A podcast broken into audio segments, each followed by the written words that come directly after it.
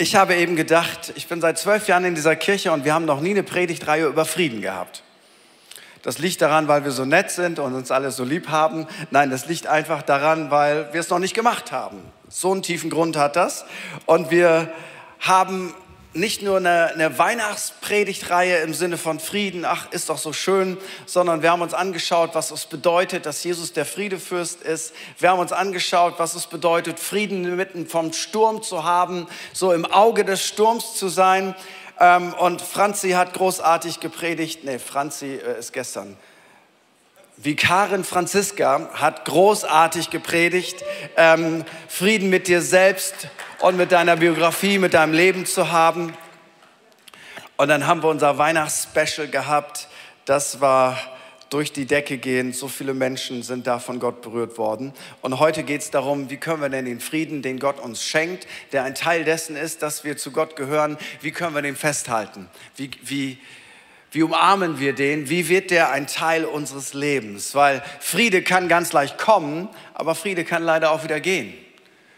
Und da wollen wir uns heute Morgen von Gottes Wort inspirieren lassen. Und ich nehme euch mit in den Philipperbrief Kapitel 4 und die Verse 6 bis 8 und ich lese aus der Butcher, nee, der Schlachterübersetzung 2000. Sorgt euch um nichts, sondern in allem lasst durch Gebet und Flehen mit Danksagung eure Anliegen vor Gott kund werden. Und der Friede Gottes, der allen Verstand übersteigt, wird eure Herzen und eure Gedanken bewahren in Christus Jesus. Im Übrigen, meine Brüder, was wahrhaftig, was ehrbar, was gerecht, was rein, was liebenswert, was wohllautend, was irgendeine Tugend oder etwas Lobenswertes ist, darauf seid bedacht. Halten wir einmal Folgendes fest. Das Leben auf dieser Erde ist kein Ponyhof.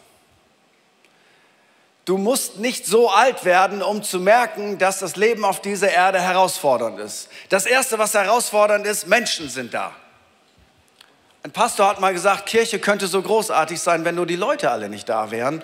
Ich, nee, nee, das ist ganz falsch. Aber sagen wir es mal anders. Familie könnte so großartig sein, wenn nur all die Leute nicht da wären. Die Gesellschaft könnte so großartig sein, wenn nur all die Leute nicht da wären.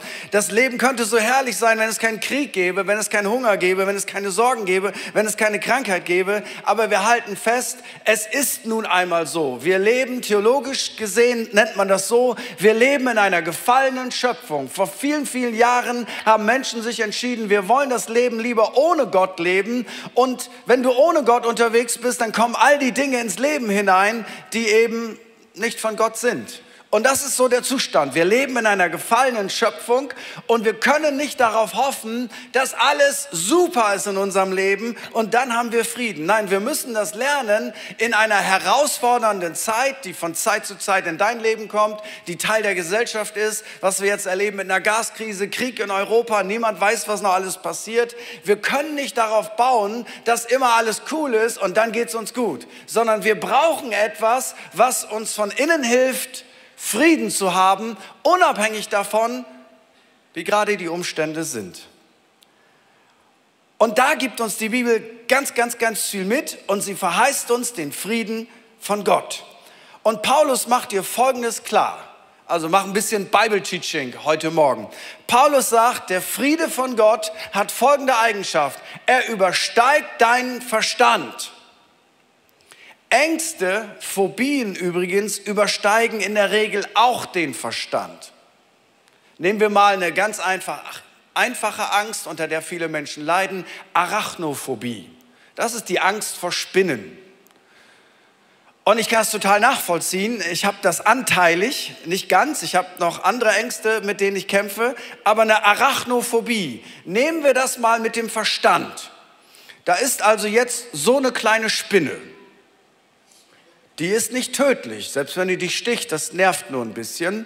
Äh, sie ist auch nicht hübsch, gut, das liegt im Auge des Betrachters, aber spätestens, wenn du die Lupe drauf hältst, stellst du fest, so viele Haare möchte ich nicht haben. So, es ist ein kleines Tier.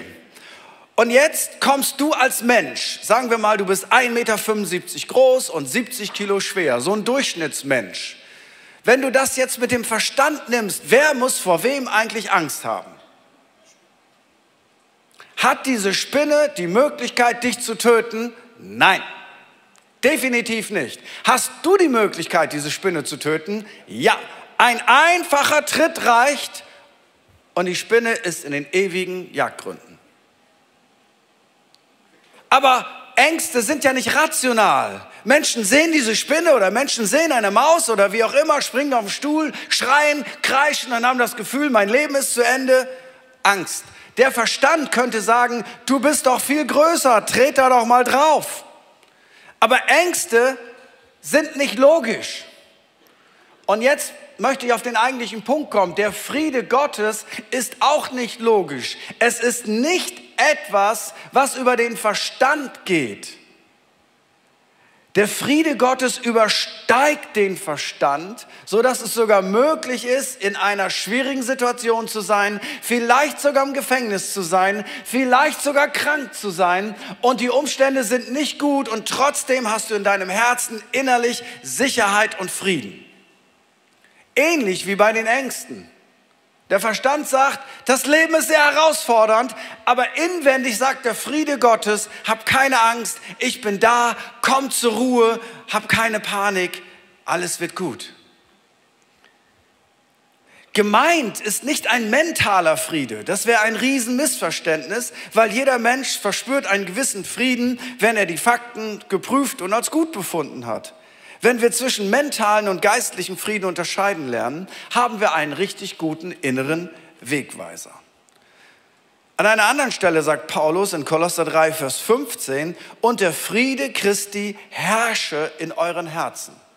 So, das ist ein mega wichtiger Faktor, weil ein Weg, wie Gott uns leitet, ist durch Frieden.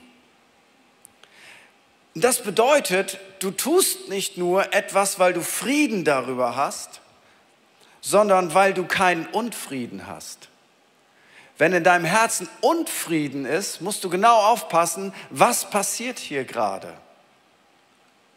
Weil Friede ist der Normalzustand bei Kindern Gottes und manchmal, Achtung, warnt Gott uns durch Unfrieden in unserem Herzen davor, dass wir irgendeinen Weg gerade beschreiten, der nicht gut ist für uns wo nicht der Segen Gottes drauf liegt.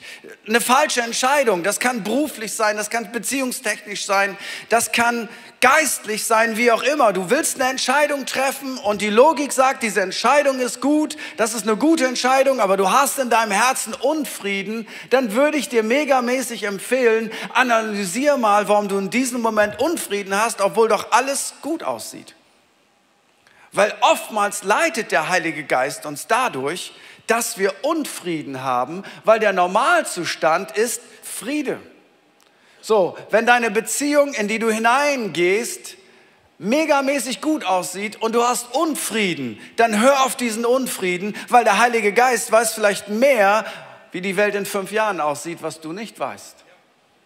So, das ist keine Regel, die man in der Tasche hat, wo man sagen kann, ja, hier ist die Checkliste, das muss ich machen, sondern das ist etwas, wo der Friede Gottes dich leitet, beziehungsweise dich auch manchmal warnt. Dass wir den bewahrenden Frieden Gottes in unserem Herzen erleben, ist durchaus geknüpft an die eine oder andere Bedingung. Auch das ist wahr. Und ich möchte euch einfach drei Bedingungen mitgeben, die dir helfen, auf Dauer deinen Frieden in deinem Herzen zu bewahren. Bedingung Nummer eins, um diesen Frieden zu bewahren, ist, lerne deine Sorgen richtig zu entsorgen. Philippa 4, Vers 6 sagt, sorgt euch um nichts. Das Wort nichts ist brutal. Das ist wirklich brutal. Es ist so allumfassend. Sorgt euch um nichts, sondern in allem Lasst durch Gebet und Flehen mit Danksagung eure Anliegen vor Gott kund werden. Dieser Befehl sorgt um nichts, dem können wir nur nachkommen, wenn wir den zweiten Teil des Verses umsetzen, nämlich Gebet und Flehen mit Danksagung. Also ein Weg, um Sorgen zu verlieren, ist Gebet, Flehen, Danksagung. Gebet, Flehen, Danksagung. Was du nicht machen kannst, ist, dass niemals Sorge auf dein Leben kommt. Nach dem Motto, ich werde nie versucht werden, mich zu sorgen. Ich behaupte sogar, in meinem Leben ist Sorge die Sünde, die ich am wenigsten beachte und als Sünde erkenne. Wenn ich dich jetzt anlügen würde, würde ich spätestens an ein paar Minuten ein schlechtes Gewissen haben und denken, uh, klingelt alles. Wenn ich dir Gewalt antun würde, dann würde ich nicht mal ein paar Minuten brauchen, das würde ich viel eher merken, das war nicht gut. Ich könnte so weitermachen. Aber wenn ich mir Sorgen mache, interessanterweise habe ich da ganz oft gar kein schlechtes Gewissen. Manchmal fühlt es sich sogar an wie, ich bin verantwortlich.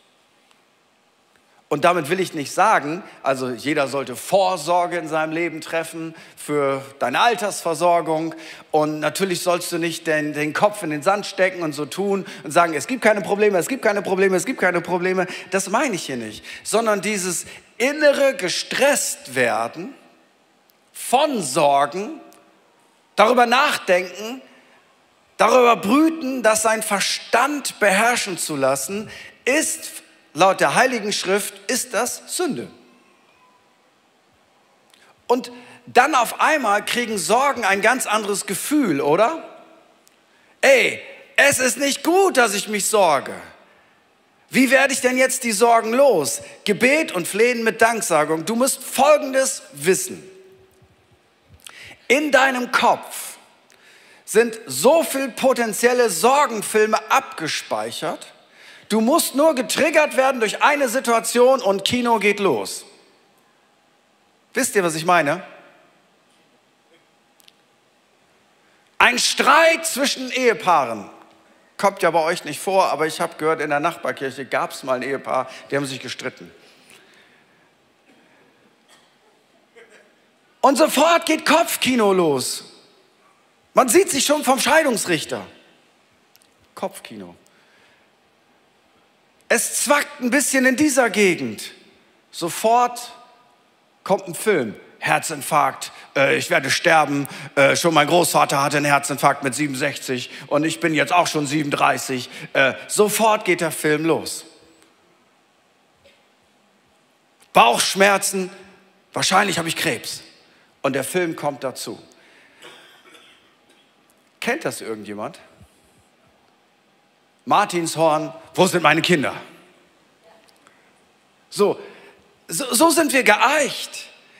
Das Blöde ist, sobald diese Angst und diese Sorge in unser Herz hineinrutscht, ist der Friede weg. Auch schon mal festgestellt. Und jetzt passiert Folgendes. Je länger du diesen Film in deinem Kopf guckst, desto mehr Unfrieden und Angst und Panik kommt. Und manchmal denke ich, ich will den Film aber jetzt zu Ende gucken.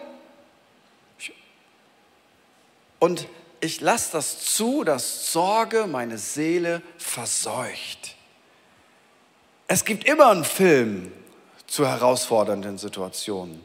Und jetzt möchte Gott, dass du Folgendes machst. Die meisten von euch wissen, wie das läuft, wenn du einen PC hast. Du musst etwas hochladen und manchmal musst du was runterladen. Und Sorgen sind die Dinge, die müssen wir hochladen. Und Frieden ist etwas, das müssen wir runterladen. Aber es passiert nicht einfach nur so. Es ist alles verfügbar. Du kannst das hochladen und du kannst es runterladen. Sagst, warum habe ich kein Upgrade auf meinem System? Nun, du hast das nicht runtergeladen. Kann das das denn nicht alleine machen? Nein, es braucht deine Zustimmung, dass du das in Ordnung findest, dass das auf deinem Rechner erscheinen darf. Geistlich ist das so ähnlich. Hochladen geht nicht von alleine und runterladen geht auch nicht von alleine. Es bedarf deiner Willensentscheidung, dass du das tust. Petrus nutzt, nennt das sogar so, 1. Petrus 5, 6 bis 7, so demütigt euch nun unter die gewaltige Hand Gottes. Denkst du, oh, was kann das bedeuten? Ich demütige mich unter die gewaltige Hand Gottes. Was heißt das? Wie mache ich das? damit er euch erhöhe zu seiner Zeit. Ja, das klingt gut. Wie kann ich mich demütigen unter diese große Hand Gottes? Alle eure Sorge werft auf ihn, denn er sorgt für euch. Weißt du, wie man sich vor Gott demütigt? Ja, ich weiß es genau. Man geht auf die Knie und man sagt, ich bin nichts, ich bin nicht würdig, ich bin ganz schlecht, ich verstehe nicht, warum du mich lieben kannst. Das ist nicht Demut, das ist Dummheit. Wie kannst du jemanden, der seinen Sohn, das Beste, was er hat, für dich gegeben hat, wie kannst du ihm sagen, ich bin's nicht wert? Damit sagst du ihm ja, eigentlich hättest du dir sparen können, ich bin es doch nicht wert. Das ist einfach nur geistlicher Masochismus. Früher hatte man eine Peitsche, als man ganz religiös war. Ich bin nichts, ich bin böse. Heute sind wir zivilisiert, machen das nichts, aber in unserem Kopf, ich bin nichts, ich bin böse, ich bin schrecklich. Keiner liebt mich. Und ich möchte dir Folgendes sagen, stopp bitte auch dieses Kopfkino. Weißt du, wie man sich demütigt unter die gewaltige Hand Gottes, indem du deine Sorgen auf ihm wirfst? Das ist Demut. Jetzt sagen wir, wieso ist das Demut? Nun, eine Form von Demut ist Abhängigkeit von Gott. Und eine Form von Stolz ist, ich habe alles im Griff, ich kann das. Kennt jemand dieses Gefühl? Und wehe, wir haben Kontrollverlust. Aber das Leben beinhaltet manchmal Kontrollverlust. So, und indem du jetzt deine Sorgen auf Gott wirfst, demütigst du dich und du erkennst an, ich habe mein Leben nicht im Griff, ich bin nicht der große Weltenlenker, ich bin nicht der große Ich bin, ich bin der große Ich bin's nicht. Und Gott, ich vertraue dir, dass du dich darum kümmerst. Das ist Demut. Das ist nicht Dummheit, das ist Demut. Demut ist nicht komisch werden, Demut ist nicht religiös werden, sondern das ist Demut. Wer würde sich denn sorgen wollen, wenn man unter der gewaltigen Hand Gottes ist? Ja, theoretisch verstehe ich das, aber ich wäre auch gerne, hätte das gerne alles in meiner Hand. Und das verstehe ich sehr gut. Ich habe auch gern alles in meiner Hand. Ich möchte das genau wissen, was passiert, aber das Leben ist nicht so. Wir vertrauen nicht dem Leben und dem Universum, dass es gut zu uns ist. Wir vertrauen dem, der uns in seiner Hand hält, dass er es gut für uns macht. Das ist ein Riesenunterschied. Ein Riesenunterschied. Und Paulus gibt uns da noch direkt einen extra Tipp dazu. Mit Gebet werfen wir unsere Sorgen zu ihm. Wir laden das hoch. Manchmal mache ich das so, dass ich mir das direkt bildlich vorstelle. Ich nehme meine Sorge und dann mache ich so. Es ist einfach nur eine symbolische Handlung, weil ich ausdrücken will mit meinem Körper, ich will diese Sorgen nicht haben, weil ich kann sie nicht lösen. Ich gebe es dir. Und dann musst du schnell wegrennen, damit du es nicht wiederholst. Lass das bei Gott. Nein, ich will es wieder haben. Und Gott sagt, gib's doch mir. Nein, ich will es haben. Es ist direkt kindisch, aber ganz oft tun wir das, oder? Gott sagt, ich kümmere mich drum. Ja, aber es wäre besser, wenn ich mich drum kümmere. Ich kann das besser. Gott sagt, nein, vertrau mir, ich kann das besser. Nein, ich kann das besser. Wenn ich mir jetzt ganz viel Sorgen mache, dann wird sich das Problem lösen. Und Gott sagt, nein, wenn du dir noch mehr Sorgen machst, wird sich das Problem nicht lösen. Doch Gott, ich stelle mir jetzt alles vor, wie alles ganz schlimm werden wird. Und Gott sagt, wer kann mit seinen Sorgen seinem Leben auch nur eine Sekunde hinzufügen? Der Teufel will, dass du die Sorgen runterlädst. Gott will, dass du sie rauflädst. So einfach ist das ist natürlich nicht so einfach, aber eigentlich schon. Jetzt kommt noch ein Rezept dazu. Also es geht um Frieden bewahren. Sorgen hoch, bei Gott lassen. Und dann sagt Paulus mit Dankbarkeit.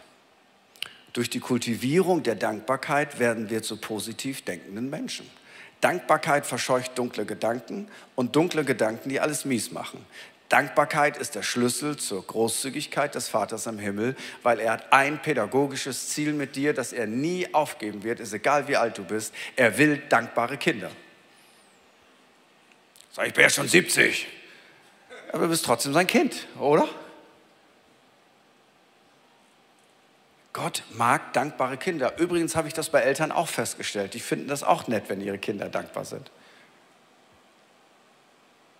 Ist egal, in welcher Generation, dieser Satz stirbt nie aus. Dein Kind kriegt was geschenkt und du sagst, und was sagt man? Irgend, das stirbt nie aus. Und was sagt man? Ja, warum sagst du das denn? Ganz einfach, weil du dir wünschst, dass dein Kind ein dankbares Wesen wird und das wertschätzt, was man ihm gibt.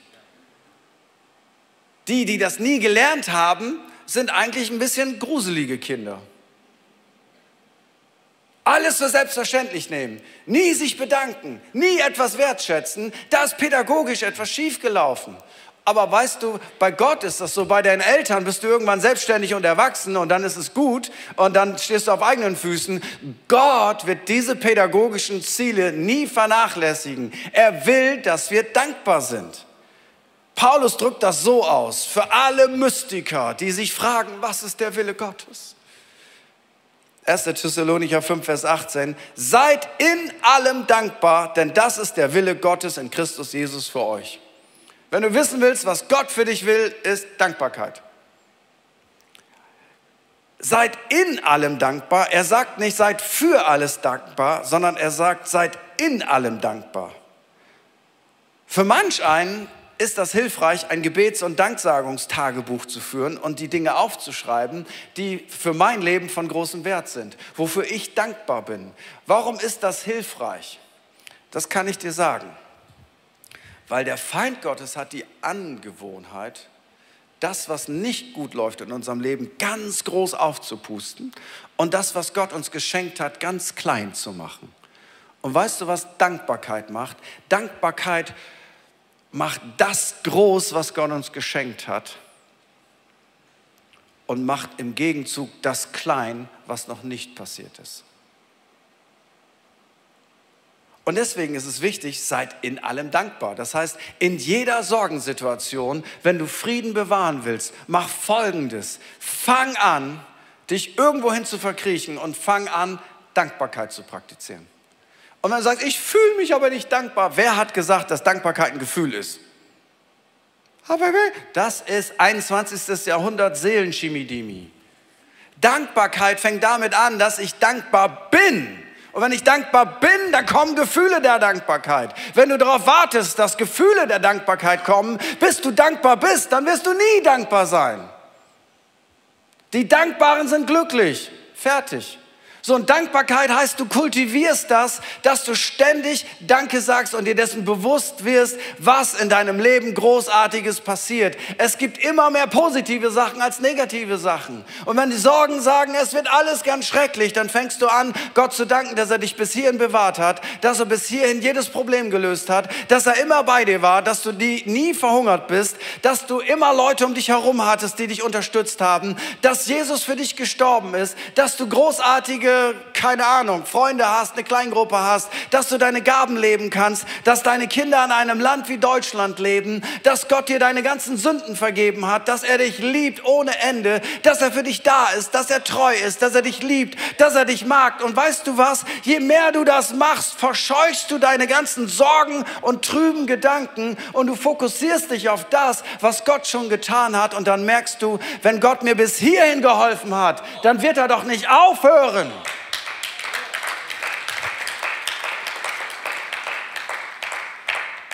Die zweite Bedingung, lerne dein Denken richtig zu lenken. Und Paulus sagt, im Übrigen, meine Brüder, was wahrhaftig, was ehrbar, was gerecht, was rein, was liebenswertes, was lohlautend, was irgendeine Tugend oder etwas Lobenswertes ist, darauf seid bedacht. Ich rede hier jetzt nicht von krankhaften Depressionen,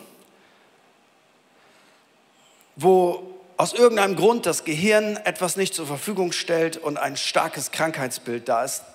Davon rede ich jetzt nicht. Das habt bitte im Kopf. Aber manchmal sind Sorgen, Schwermütigkeit und auch Depressionen das Resultat fehlender Gedankenhygiene.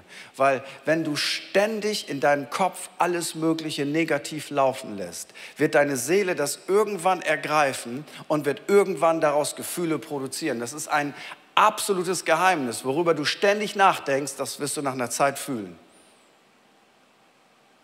Sag mal, ich fühle das nicht, wenn ich darüber nachdenke. Nee, das ist so wie, du siehst einen Samen und du sagst, ich fühle nicht, dass das mal ähm, Weizen wird. Ich fühle gar nichts. Du brauchst das nicht fühlen. Du musst das nur sehen und begießen.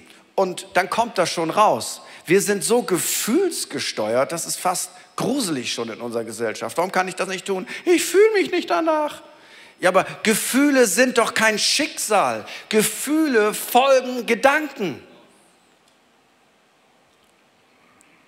So, nach welchen Kriterien soll mein Denken sauber gehalten werden? Nun, wir sollen darüber nachdenken, was wahrhaftig ist, was echt ist, was wirklich ist. Wir sollen darüber nachdenken, was ehrbar ist, was verehrungswürdig ist, was heilig ist. Wir sollen darüber nachdenken, was gerecht ist. Wir sollen darüber nachdenken, was rein ist. Das heißt, was moralisch und sittlich rein ist, frei von fleischlicher und sündiger Lust.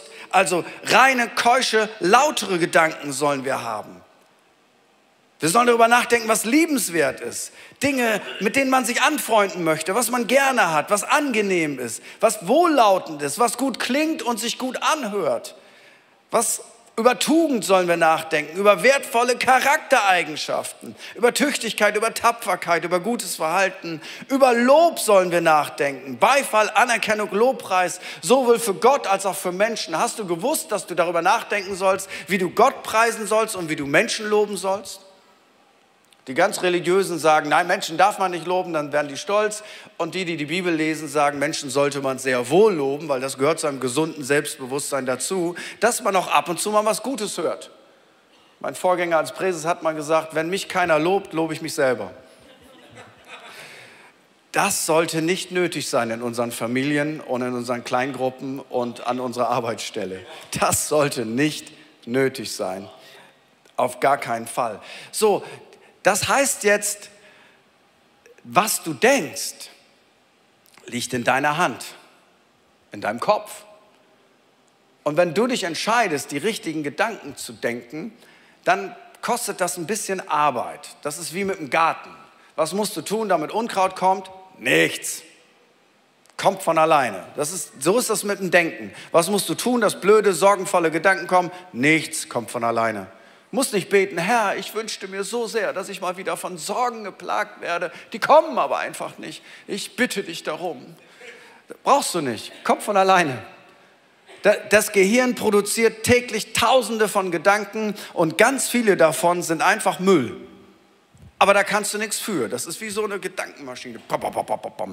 Aber was du jetzt auffängst und mitnimmst, da kannst du was für.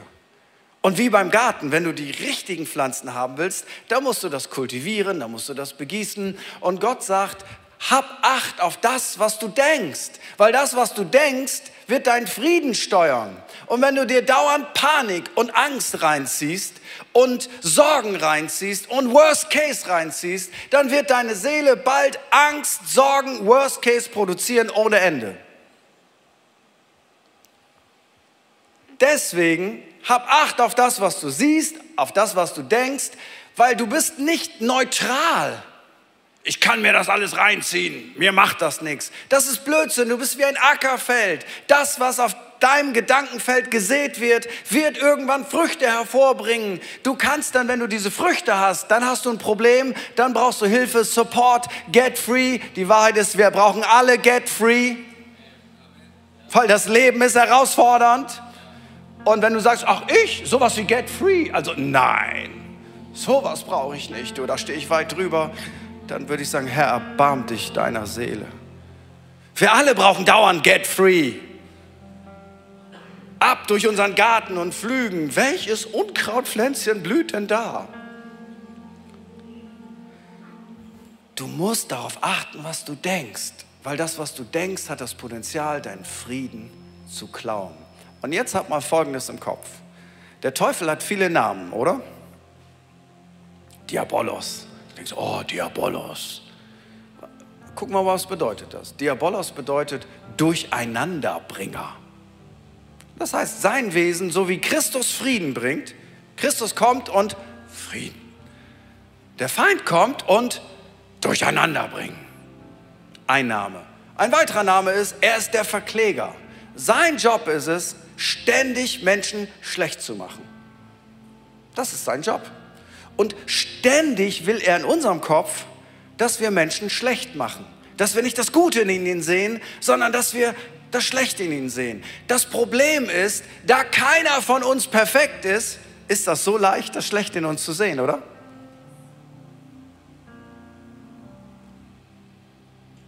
Und was macht Gott? Er ist genau andersrum. Er highlightet das Gute und der Feind Gottes highlightet das Schlechte. Achte mal darauf, wie Konflikte entstehen zwischen Ehepartnern.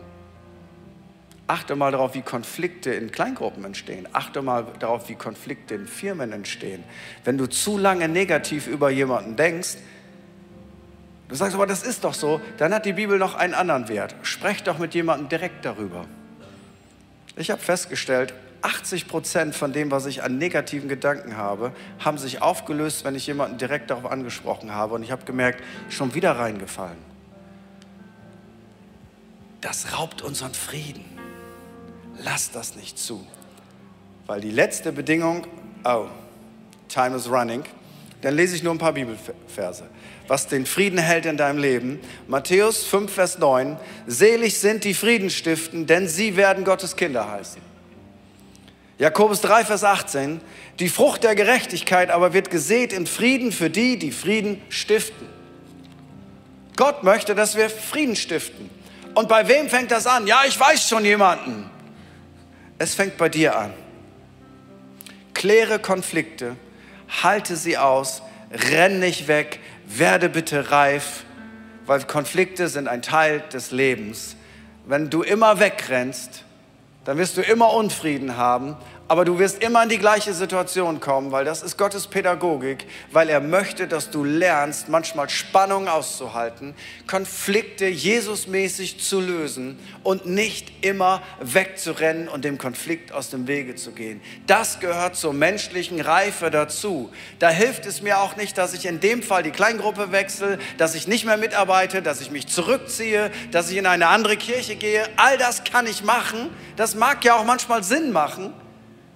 Aber grundsätzlich ist es doch so wichtig, dass wir Dinge Jesusmäßig in seinem Frieden zu Ende bringen.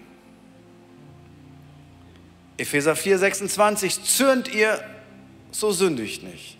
Die Sonne gehe nicht unter über eurem Zorn. Das heißt, wenn du anfängst, zornig zu sein auf jemanden, es geht, glaube ich, gar nicht so sehr darum, dass du das direkt heute klärst, die Sonne gehe nicht unter über eurem Zorn. Also ich glaube, es geht um dieses Prinzip, mach schnell. Mach's schnell. Warum schnell? Weil je länger das in deinem Kopf und in deiner Seele wütet, desto mehr Unfrieden bringt das. Vergib, anstatt zu grollen und die Verletzung immer wieder durchzugehen. Weißt du, was das Schlimmste ist, wenn jemand dir wehgetan hat, was du tun kannst? Du gehst immer wieder gedanklich in diese Situation. Und du Immer wieder kommen die gleichen Gefühle, die gleichen Schmerzen, die gleiche Verletzung. Und dann gehst du da wieder mit rein und irgendwann bist du in einer Teufelsspirale. Mach das nicht. Vergib. Seid vielmehr freundlich und barmherzig und vergebt einander, so wie Gott euch durch Jesus Christus vergeben hat. Und was ist, wenn jemand anders keinen Frieden machen will? Nun, Römer 12, Vers 18 sagt, ist es möglich, so viel an euch liegt, so habt mit allen Menschen Frieden. Weil ein Weg, um Frieden zu haben, ist, mit meinem Umfeld und mit den Menschen in meinem Umfeld Frieden zu haben. Und dann geht es der Seele wohl. Lass uns zusammen aufstehen.